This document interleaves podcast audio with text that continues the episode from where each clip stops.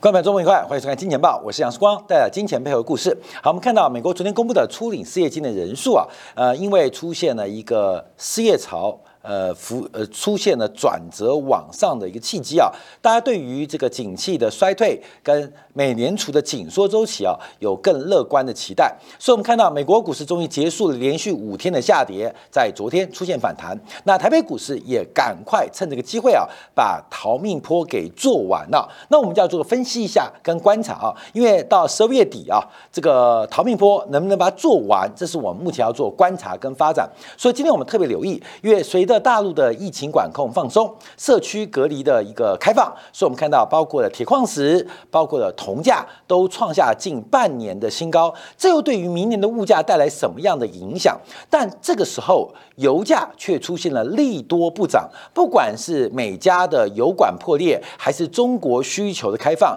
油价在昨天又创下新低，而且是近一年的新低，这对于明年的景气又带来什么样的讯号？好，我们先看美国的这个初领失业金的人数啊。每周都公布啊，公布最新数据是增加了二十三二三万人啊，呃二三万人。那这个符合市场预期，比上一周微幅增加了四千人左右。那因为是申请失业金的人数逐步的出现缓和的上升，感觉美国的就业市场似乎开始出现了一点呃松动的感觉啊。这对于市场上通胀也好，美联储的紧缩政策也好，都出现了。正面的预期，但我们观察一下，从过去这五十年以来，美国初次申请失业金的人数的高峰来预测景气的转折啊，因为事实上人口越来越多啊，从两亿人到三亿人口，我们看到每一次啊，除了新冠疫情，当时的当周初领失业金人数一度达到了五百二十八万，每一次美国的当周初领失业金人数，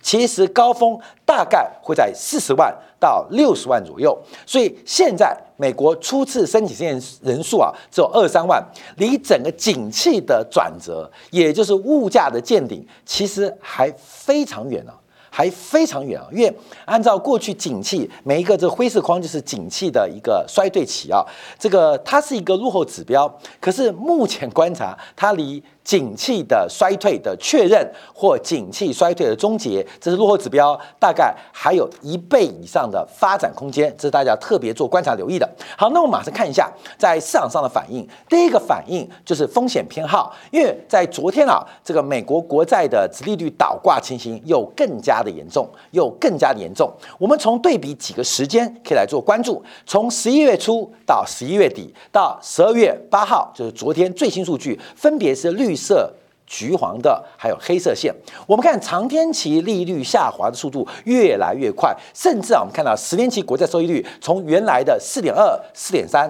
到昨天为止剩下了三点四八。但相反的，短关短期的这个两年期的国债收益率仍然维持相当的高档，目前仍然在四点二、四点三以上。那关键要注意到一个风险的变化，因为你的投资机会成本。一般呢，我们以投资周期两年为例，你的机会成本是年化报酬率大概在百分之四到百分之四点五。也就是，假如我现在有一笔钱，我不投资去存美元定存，在台湾现在六个月期或一年期的美元定存利率在百分之四以上的比比皆是，所以这叫做机会成本哦，就是你做投机或做消费，你的机会成本是年化报酬。百分之四，这不仅是美元，也是所有全球投资人的这个无风险利率的一个定锚，就是全球投资客的这个机会成本，那也可以叫做一个短期的。呃，这个资金成本，因为从这个呃美国的联邦基金利率啊，现在三点八三嘛，所以也是百分之四。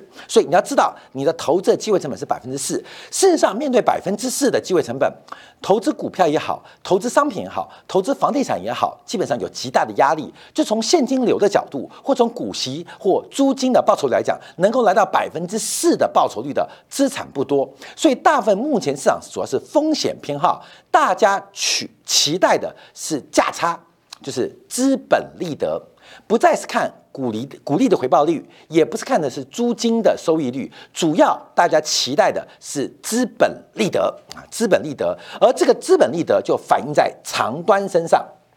短端是收益率哦，啊，包括了你的股息收益率、租金收益率，因为这是机会成本嘛。那长端的风险偏好，从国债做观察，因为资本的利得价差价的产生，主要就跟长期现金流的折现有关啊。大家知道，因为我们在股利的这个股价的评价模型啊，或 CAPM 当中，都要把十年期当做一个折现率，折现率越多越低，那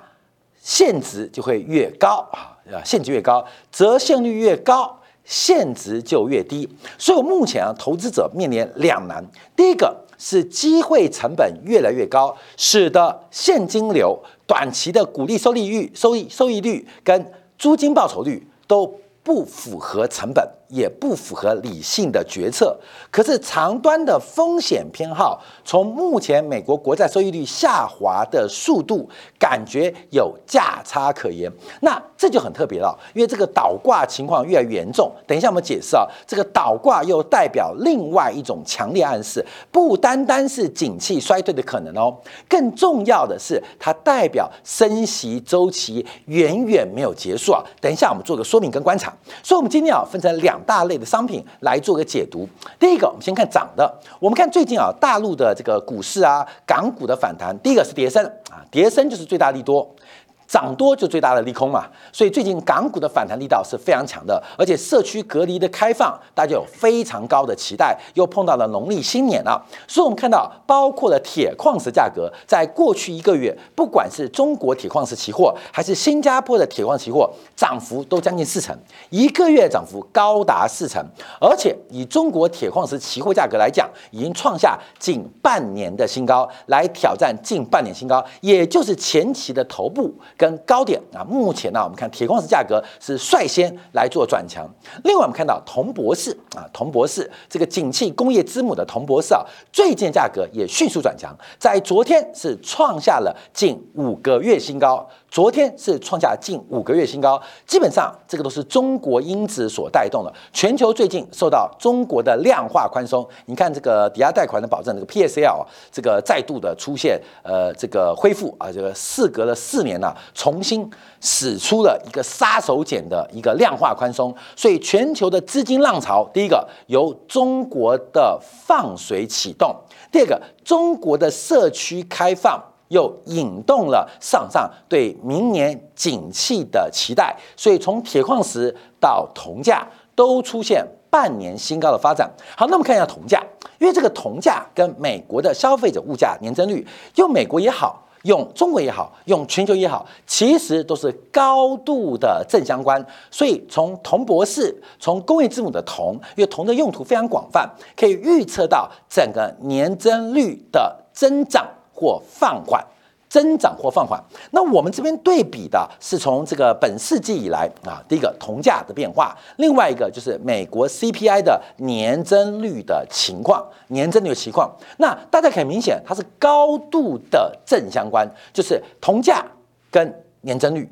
铜价跟年增率，铜价。跟年增率，所以铜价的放缓基本上也反映了美国消费者物价乃至于全球消费者物价它的总和供给跟总和需求的差距。总和供给大于总和需求，那铜是率先转弱做交代啊，因为这个工业各方面都需要用铜，所以当供过于求时候，物价放缓；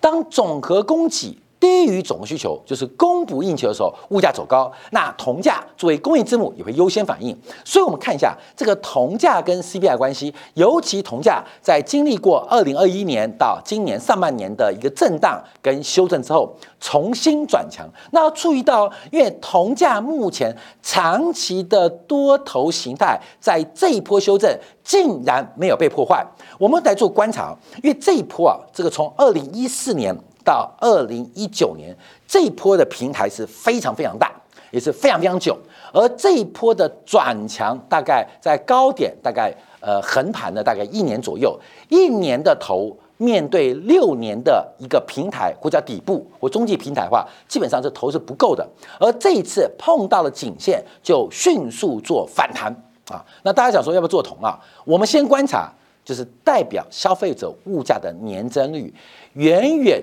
会超出各位的预期，这是我们不断节目当中坚持到，就是物价的刚性或僵性僵化，这个结构性的通胀，它不可能被解决。从铜跟物价可以做相同的观察。这是一个很重要的指标，所以对于明年啊下礼拜美联储可能加息零点五个百分点，那会对于二零二三年这个加息的节奏跟高点会有更多的讯息揭露。可是我们从铜价跟 CPI 做观察，就可以很清楚了解到，物价要回到百分之二，甚至回到百分之三的可能性正在。不断的降低啊，不断的降低，好，这个做观察。好，那我们讲，我还讲这个地方哦，就是从利差倒挂的程度。刚刚讲到长天期利率不断的在走低，短天期的利率却因为官方利率走高，就出现倒挂嘛。那短。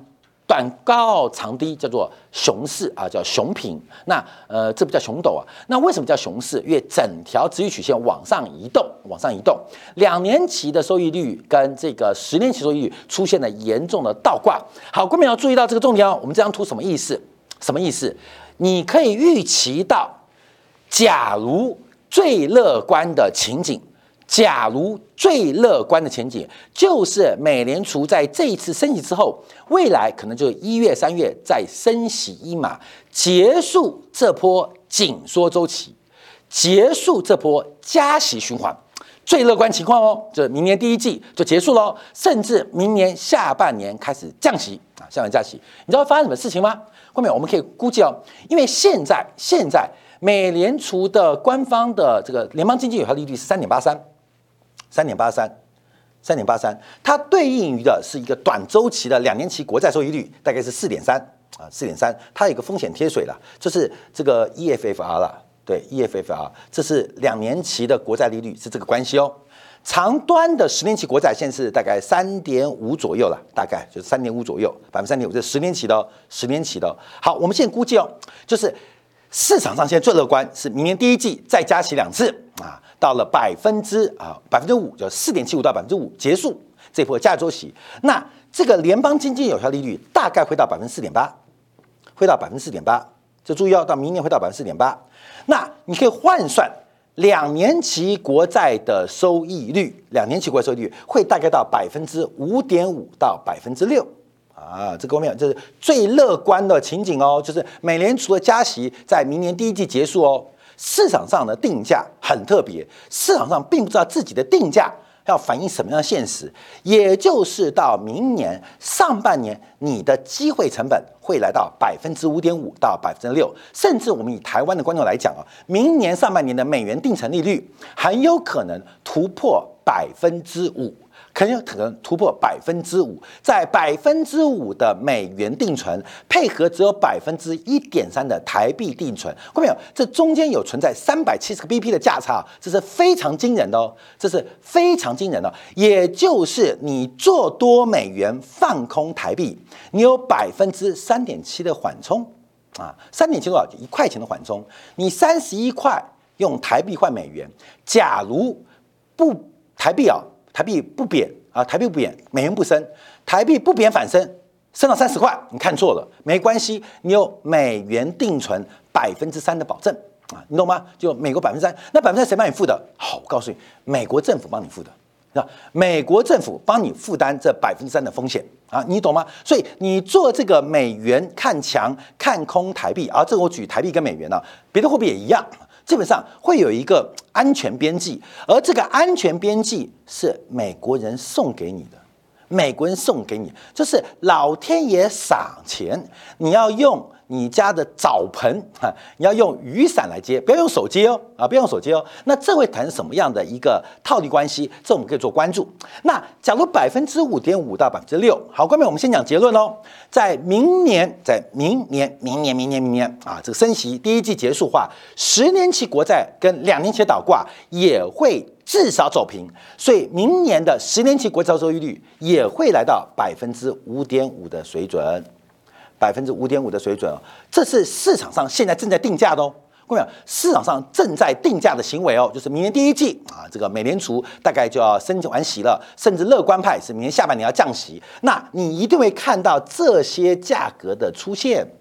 这些价格出现就倒挂结束嘛？倒挂结为什么倒挂结束？等一下我们再做说明。我们是先讲结论，再回来给你分析啊。所以你先想想看，明年两年期的收益率是百分之五点五到百分之六，十年期收益率是百分之五点五。看到没有？我跟你讲，你问保险公司怎么用 CPM 来进行资产定价，那就是一塌糊涂，你知道吗？这是个非常大的风险啊，这是非常大的风险。好，为什么我们这些假设？那我们就要回来看。过去历史了，那我们这边提供的是上一次升升息循环，假如往前推也一样，所以我们这个图就做的比较短。假如你往前推啊，推到二零零四、零五、零六，其实意思一样。好，那我们观察一下，这有几个变化。第一个，这是美联储的利率通道，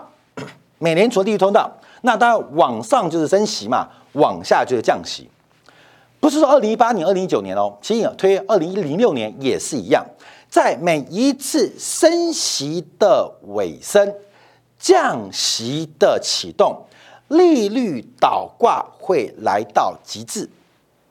就是利率倒挂是美联储利率倒挂的低点啊，就是倒挂最严重的时刻，就是整个利率政策即将改变的时刻啊，改变的时刻。所以利率倒挂可以预测利率发展，现在的利率倒挂。非常严重，也代表或许这是低点，所以我们刚用最乐观的情况来做估计，来做估计，明年第一季的发展即将面对的一个是在降息之前长天期利率的大幅回升，债券价格的第二波杀盘会在明年上半年出现。而债券价格的下跌，就跟去年十一月月十一月份到今年三月份一样，会引发随后的股市修正。所以，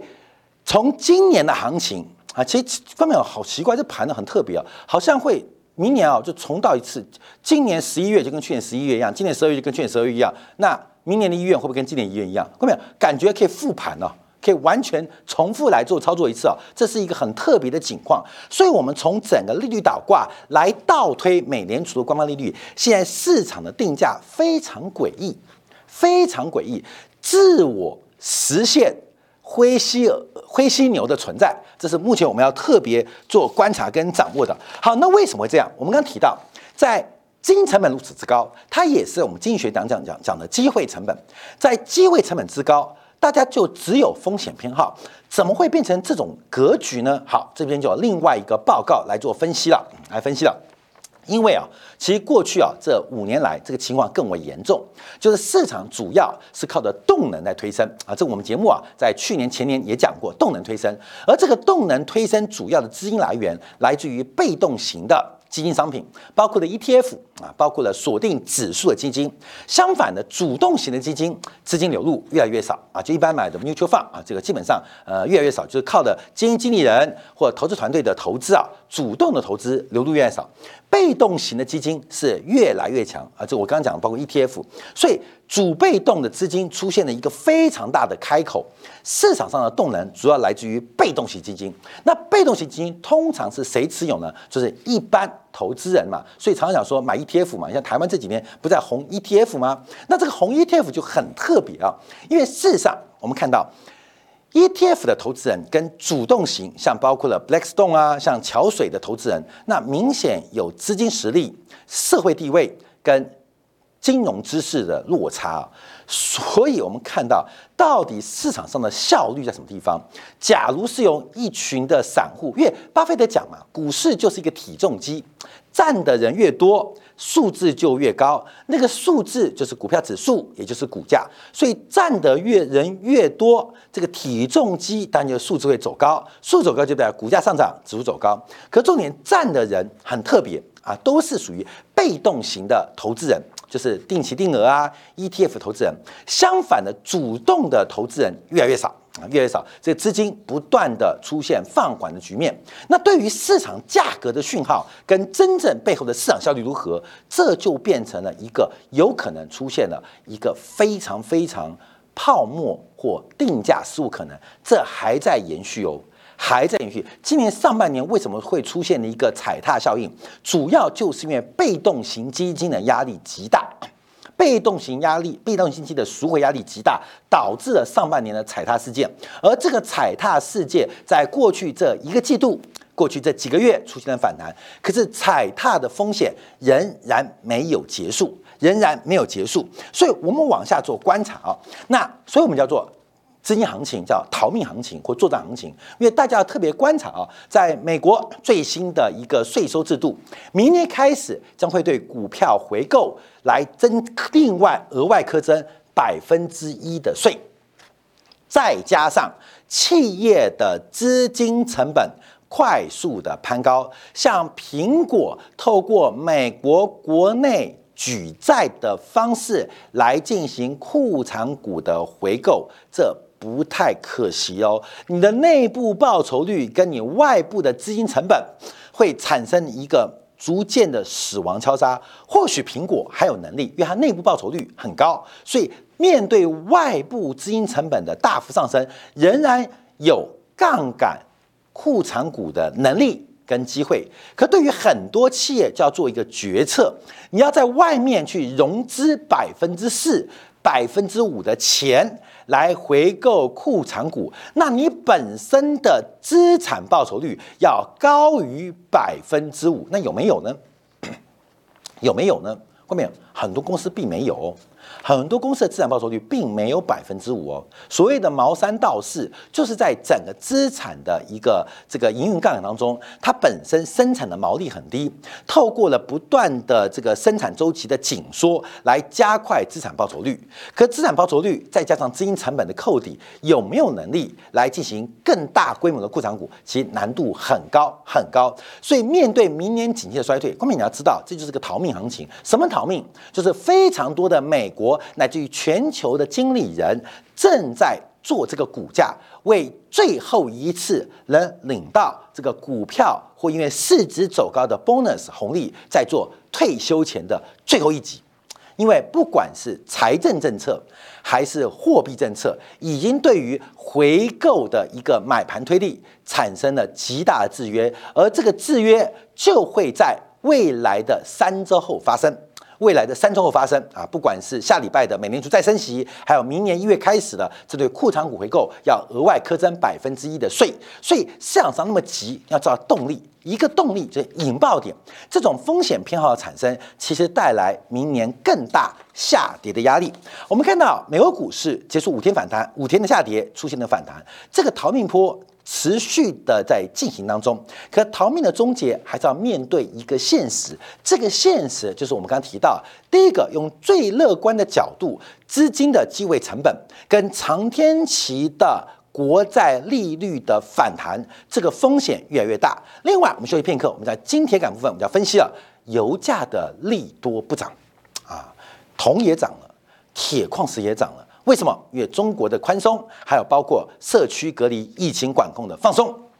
那油也有利多啊啊，一样啊，这些利多油也有啊，油还多一个利多，就是美国跟加拿大之间油管昨天晚上爆炸，爆炸，这也是利多，所以油比铜跟铁矿石多一个利多。可是为什么油价凡是所有商品当中唯一？破底，而且创下一年新低，而油价创下一年新低，会对于明年下半年、明年十二月的物价产生什么样的影响？我们休息片刻，在经典部分为大家做进一步的观察跟解读。